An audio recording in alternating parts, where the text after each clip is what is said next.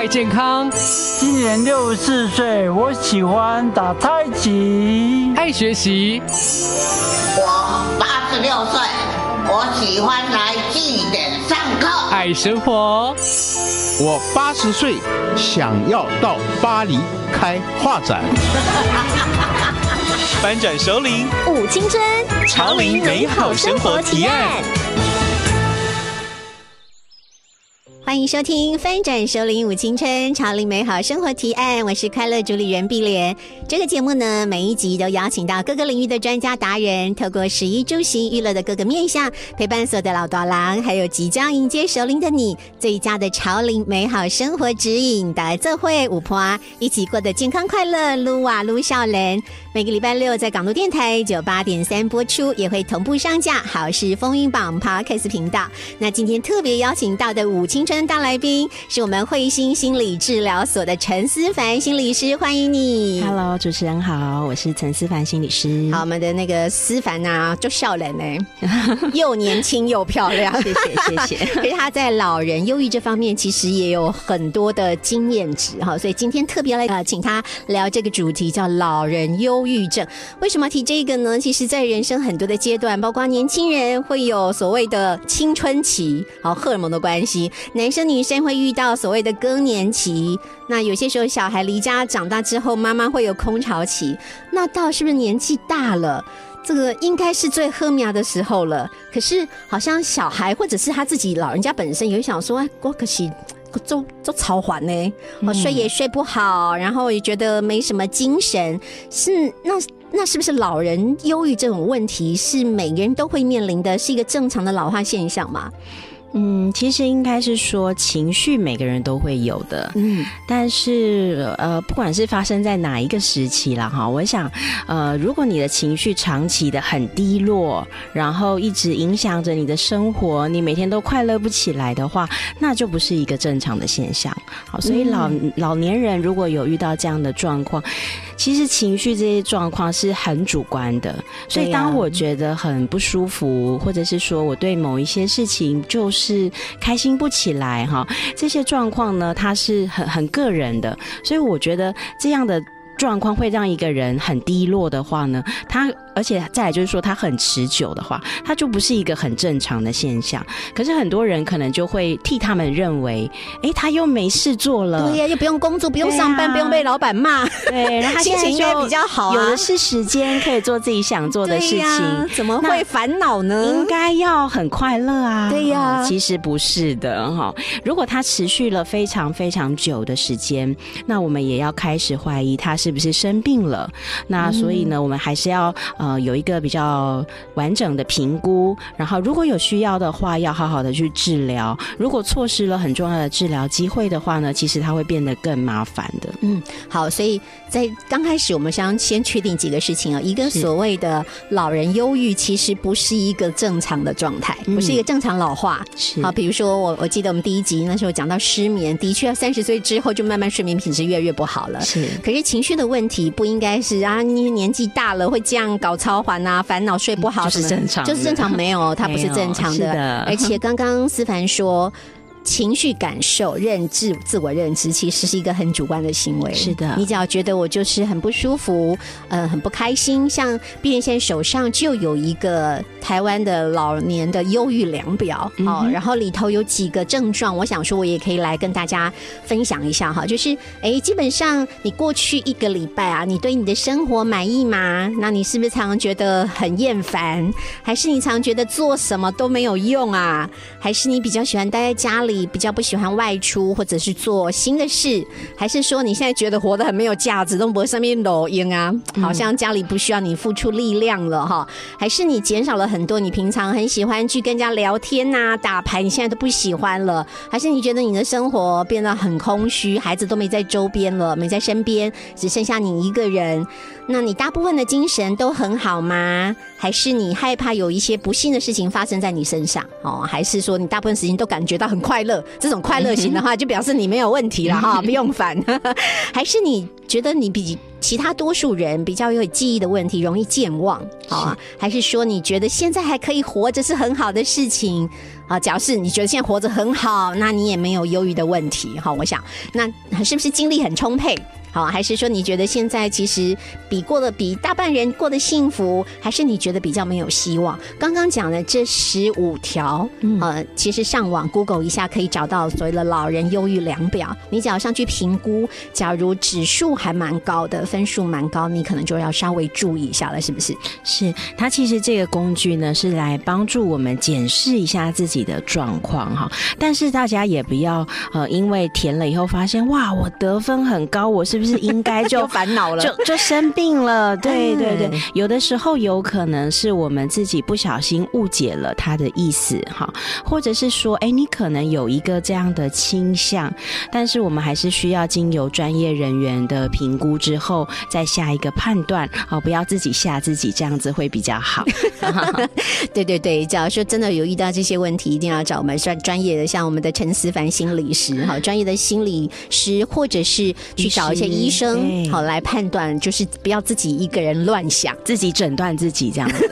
好，这也不是很好啊，这些就让大家做参考哈。是，当然很希望大家都很开心。那不过老人忧郁这个问题，很容易被人家误判说，哎，这是不是失智啊？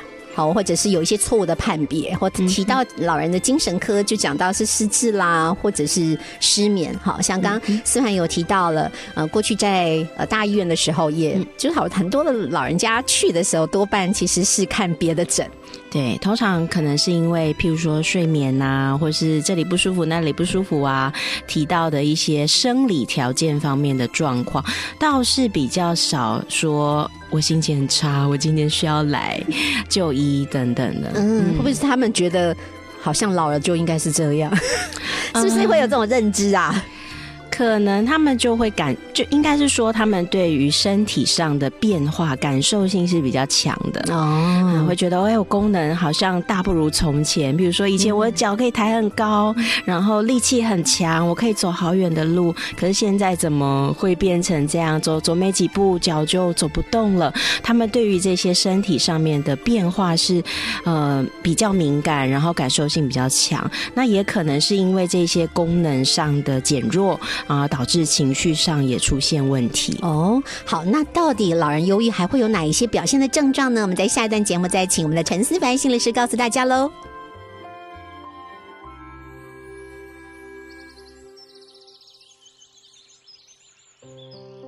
欢迎收听《翻转首领舞青春，潮领美好生活提案》，我是快乐主理人碧莲。今天在现场是我们灰心心理治疗所的陈思凡心理师。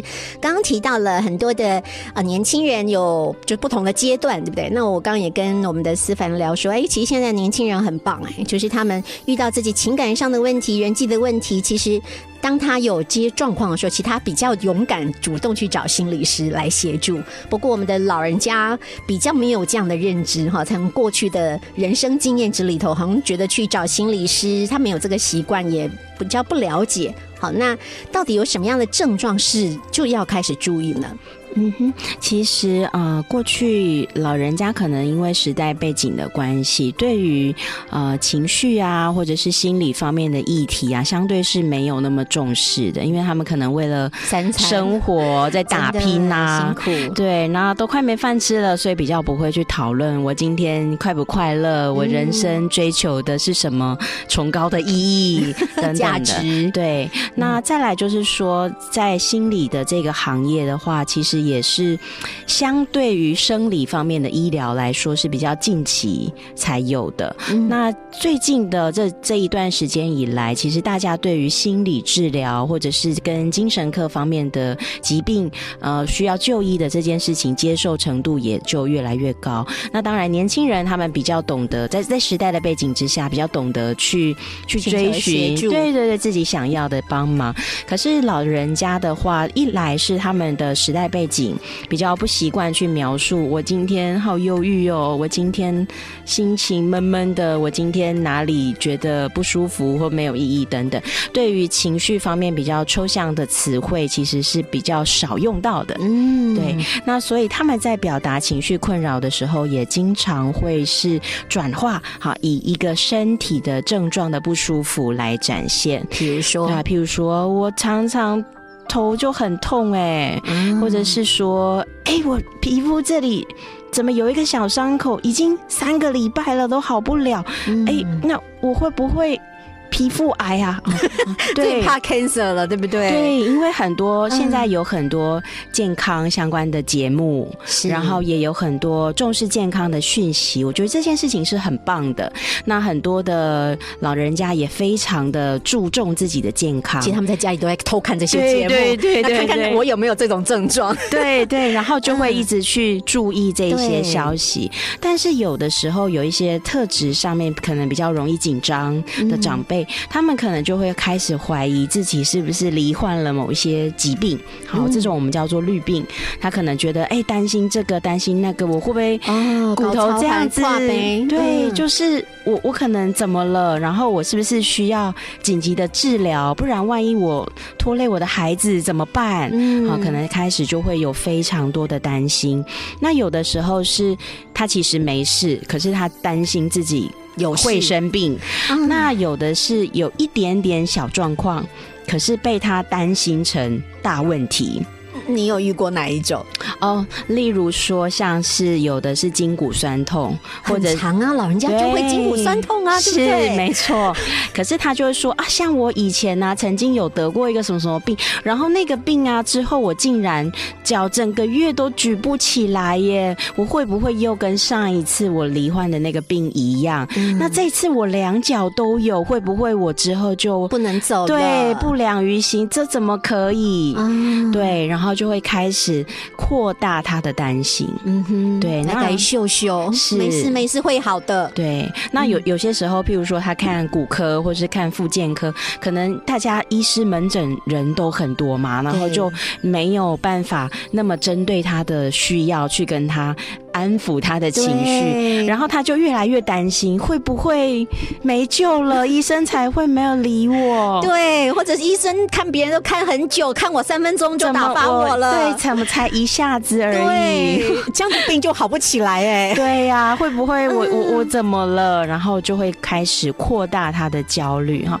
嗯所以其实老人家经常都是以身体的症状来呈现，这一点的话呢，是跟年轻人比较不一样的地方。嗯，好，一个是担心自己生病哦，然后是不是还有一种是因为其实老老人家也很容易牙口不好，是。嗯，然后吃都吃不下，嗯。哦，那是不是这也是一种，或者是又怕自己有三高？就自己又吃的特别特别的清淡，然后就是有一个嗯不是那么好的循环，就是在营养上面，是不是也很容易啊？就他会有一些身体上酸痛，或者他生活习惯当中的改变。呃，我我想它是一个全面性的。嗯那我会通常我都会跟那个。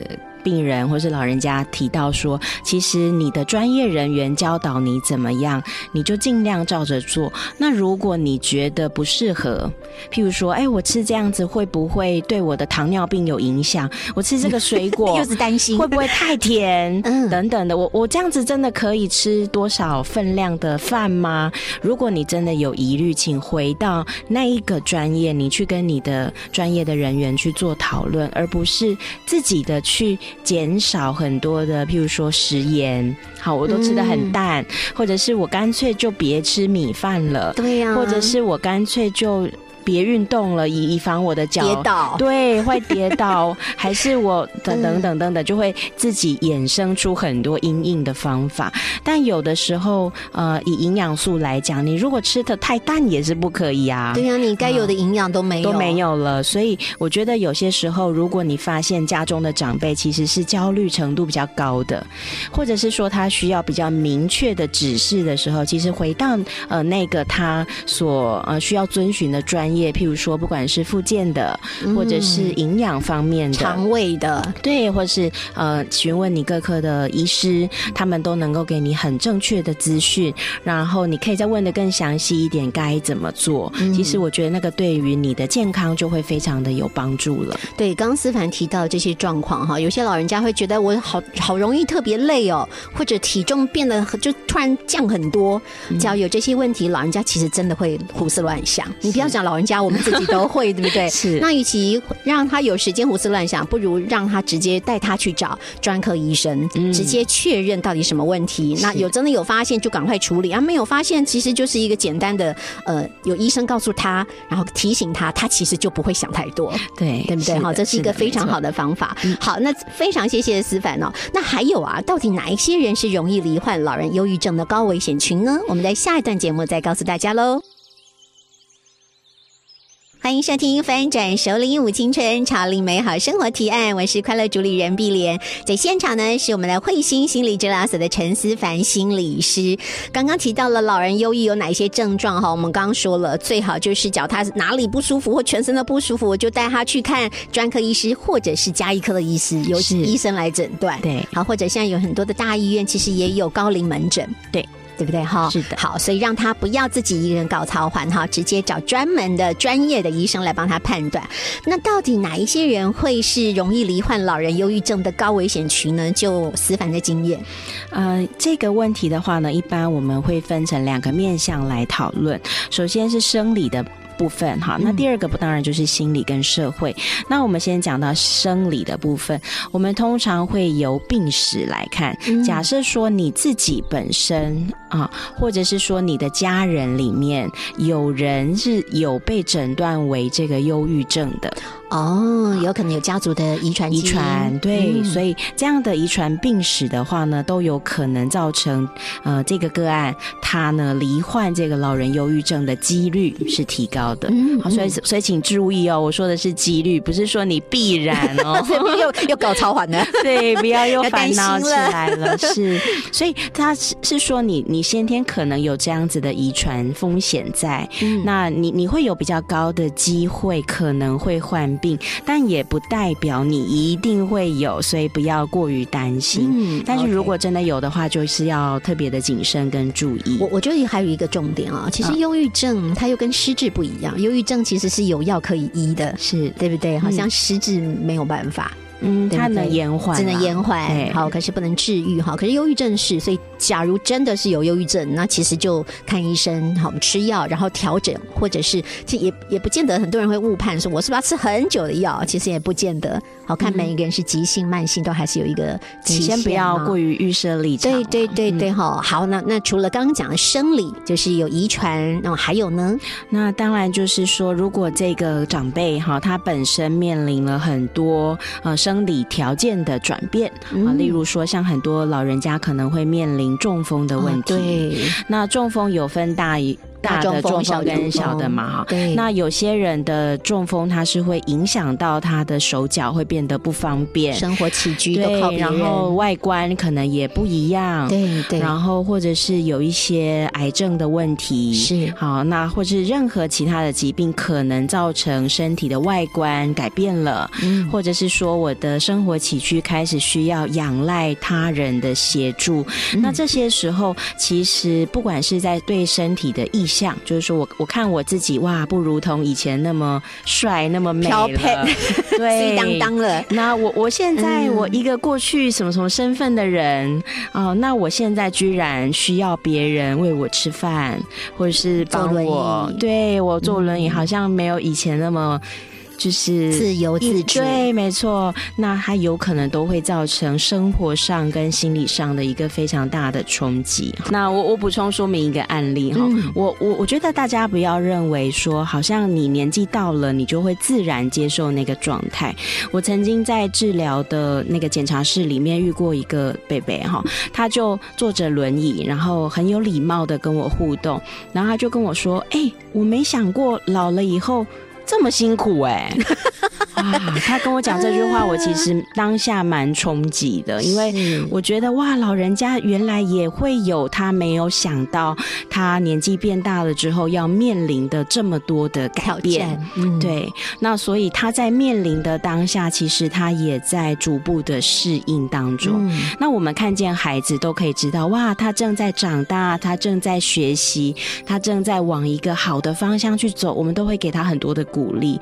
可是老人家面临了很多的失去，或者是他不能控制的事情，可是我们好像会觉得你你应该啊，你你应该就会习惯了，老了就这。样啊。对，我觉得有些时候某种程度对老人家来说会蛮受伤的。嗯其实他们蛮需要很多的陪伴跟支持。那有些时候告诉他们怎么做可以更舒服，嗯我觉得这个是蛮重要的一点。或者协助他可以如何更舒服。是的，我跟你讲啊，大家都会老啦，小都会掉哈。好，所以其实我们常在讲说，你其实好好的对待身边的长辈，就是好好的对待我们未来的自己。是每个人都有，你看从小到大有学习历程。其实我们大了到老了也需要学习的历程。好，我们碧莲跟港电台做这个节目，其实也为了，就是为了帮大家一同走这段历程，可以好好的走，快乐健康的走。哈，好，刚刚提到了，就是这些危险因子里头，包括身体上有疾病的，嗯这是比较有遗传的，哈，中风啊这些朋友，就是比较辛苦，很容易是高危险群。那还有一部分是心理心理跟，社会的。嗯。对，那这个部分呢，有的时候跟你的生活压力有关，那有的时候跟你的人格特质，也就是说我们俗称个性啊，个性有关。哦譬如说，我的过去，我的个性是一个很有掌控感的人，是，所以很多事情我都会按照我的安排。那我可能是高阶主管，哦很多事情都是按照我的 schedule 说怎样就怎样，没错。可是后来退休之后，哇，原本呼风唤雨，现在没有人可，以指挥了。连我的儿子我都管不动，连我的女儿我都说不听。哎呀，对，那种心理上的挫折感，没错，可能就会很大哈，然后只能管家里的猫猫狗狗 对花草，对，那时候心理的冲击就会很大。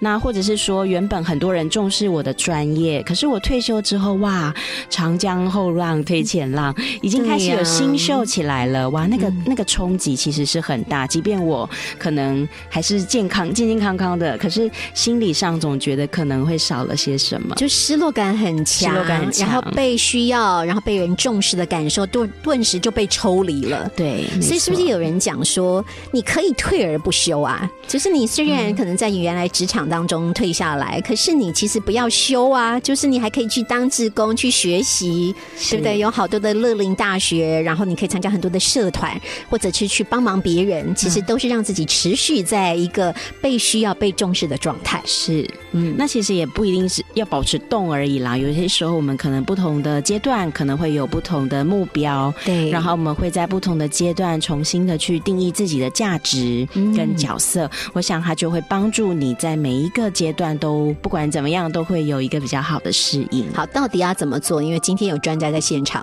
在下一段我们就来请教我们的思凡啊，大家到底在老年的这个阶段，该怎么帮自己重设自己的目标价值？这也是一个很重要的课题，对不对？哈，没错那家人怎么来协助呢？在下一段继续请我们的陈思凡心理师喽。欢迎收听《翻转收零五青春潮领美好生活提案》，我是快乐主理人碧莲，在现场的是我们的慧心心理治疗所的陈思凡心理师。刚刚提到了是哪一些是老人忧郁的高危险群啊？我们的呃思凡说，其实每个老人家都有不同的目标设定，对不对？好，我们只要先鼓励他走出来。有些老人家就说我就是不喜欢走出来，就喜欢在家啊。好，那不同的目标设定，思凡有什么建议呢？